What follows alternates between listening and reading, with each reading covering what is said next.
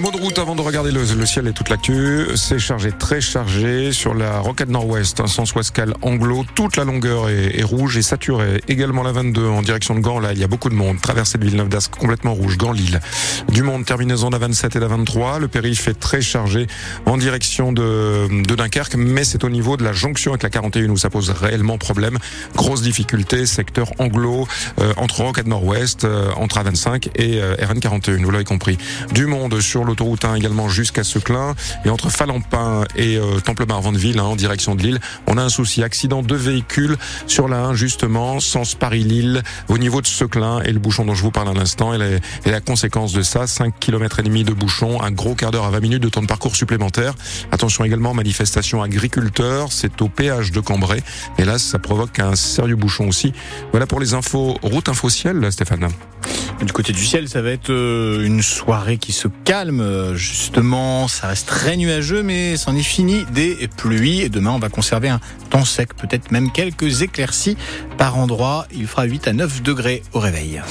Une réunion, mais pas de solution à Arras cet après-midi. Le ministre de la Transition écologique n'a pas apporté les réponses attendues par les agriculteurs. Christophe Béchu a profité d'un déplacement au conseil départemental du Pas-de-Calais consacré aux inondations pour s'entretenir avec des responsables de la FDSEA, le principal syndicat agricole, qui mène la fronde actuelle à travers le pays contre les normes environnementales et les charges et qui poursuit ce mouvement malgré le drame ce matin un barrage routier dans l'Ariège, au sud de Toulouse. Une voiture a renversé une agricultrice la tuant, blessant grièvement sa fille de 14 ans et son mari. Les trois occupants des Arméniens ont été placés en garde à vue. Ils n'auraient pas vu les manifestants euh, en fin de nuit. Malgré ce contexte, donc, les agriculteurs de la région vont bloquer à leur tour les grands axes de notre région. Simon Hameux, le président de la FRSEA, la Fédération régionale des syndicats d'exploitants agricoles, estime ne pas avoir été entendu par le ministre aujourd'hui. On continue la mobilisation puisque le ministre de la Transition écologique n'avait pas forcément de réponse pour toutes nos revendications. Il a constaté par lui-même hein, qu'un certain nombre de normes ne sont pas applicables et un certain nombre d'évolutions qui étaient demandées ne sont pas applicables sur le territoire. Donc euh, il l'a validé. Trop peu d'engagement de mon point de vue. Donc euh, on maintiendra euh, les mobilisations aussi sur ces sujets euh, environnementaux.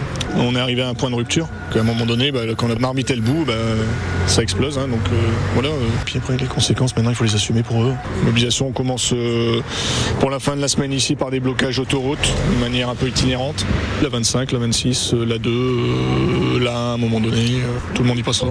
Et la semaine prochaine, on envisagera d'autres actions. Des propos recueillis par Alice Marot. Alors ces actions hein, dans le détail qui sont prévues euh, chez nous, ce sera donc demain dans le secteur de Saint-Omer au niveau du péage de Sec sur la 26 de 10h à 16h. Déblocage prévu aussi du côté de Calais. Là c'est l'autoroute A16 de 8h euh, demain matin et jusqu'à 16h. Un barrage filtrant sera aussi mis en place à Dainville près d'Arras dans le nord. Ces actions sont annoncées autour de Bergue, de Cambrai, peut-être la métropole lilloise et l'autoroute a1 pour euh, jeudi. On en saura plus euh, d'ici demain. Une journée de cours écourtée dans quatre lycées de Roubaix qui étaient visés par des alertes à la bombe. Aujourd'hui, les proviseurs ont reçu un mail évoquant une menace terroriste. Deux lycées, Jean Moulin et Louis Loucheur, ont donc été évacués, ainsi que deux lycées euh, privés, Léonard de Vinci et Saint-Rémy.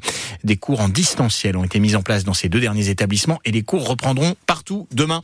Les dernières vérifications ont été menées dans l'après-midi par les policiers. Les Français boivent de moins en moins d'alcool. Ils sont trois fois moins nombreux qu'il y a 20 ans, selon la dernière étude de Santé publique France sur le sujet.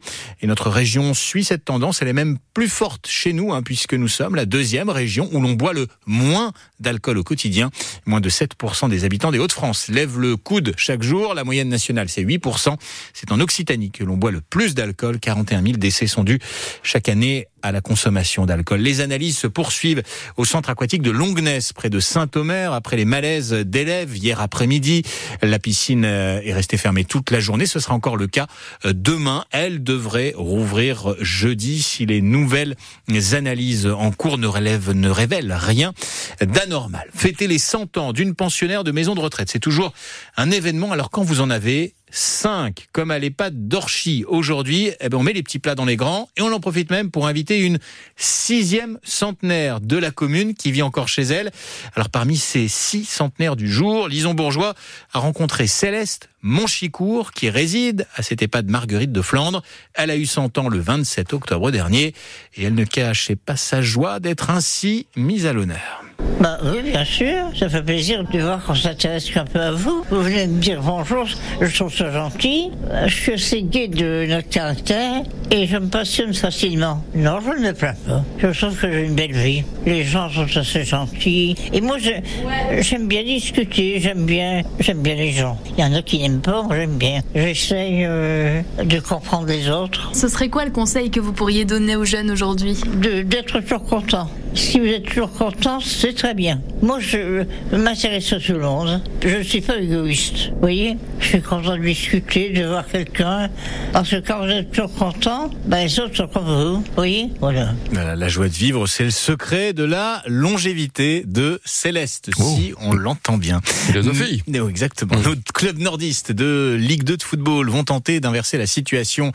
Euh, ce soir, c'est pas forcément la joie hein, en ce moment du côté de Valenciennes et de Dunkerque, parce que Valenciennes est lanterne rouge euh, du championnat Dunkerque est avant-dernier. Alors le VAFC va jouer à 20h45. Et puis euh, à Bordeaux, et puis à la même heure, l'USLD recevra l'AC Ajaccio, un film français nommé cinq fois pour les Oscars. C'est assez rare pour être souligné. C'est le film Anatomie d'une chute de la réalisatrice Justine Trier qui va concourir notamment dans la catégorie meilleur film, meilleure réalisation, encore meilleure actrice. Il a déjà remporté la Palme d'Or au dernier festival de Cannes. Le Louvre-Lens proche de... Qu'est-ce que c'est? Je disais évidemment, vous l'avez vu. Bien sûr. Le Louvre-Lens proche de battre son record de fréquentation l'année passée. 550 000 personnes ont visité le musée. C'est un peu moins que l'année 2022, année du record. La direction du Louvre-Lens qui a annoncé les grandes expositions à venir. La prochaine, elle sera consacrée au monde souterrain, 20 000 lieux sous la terre. C'est à partir du mois de mars.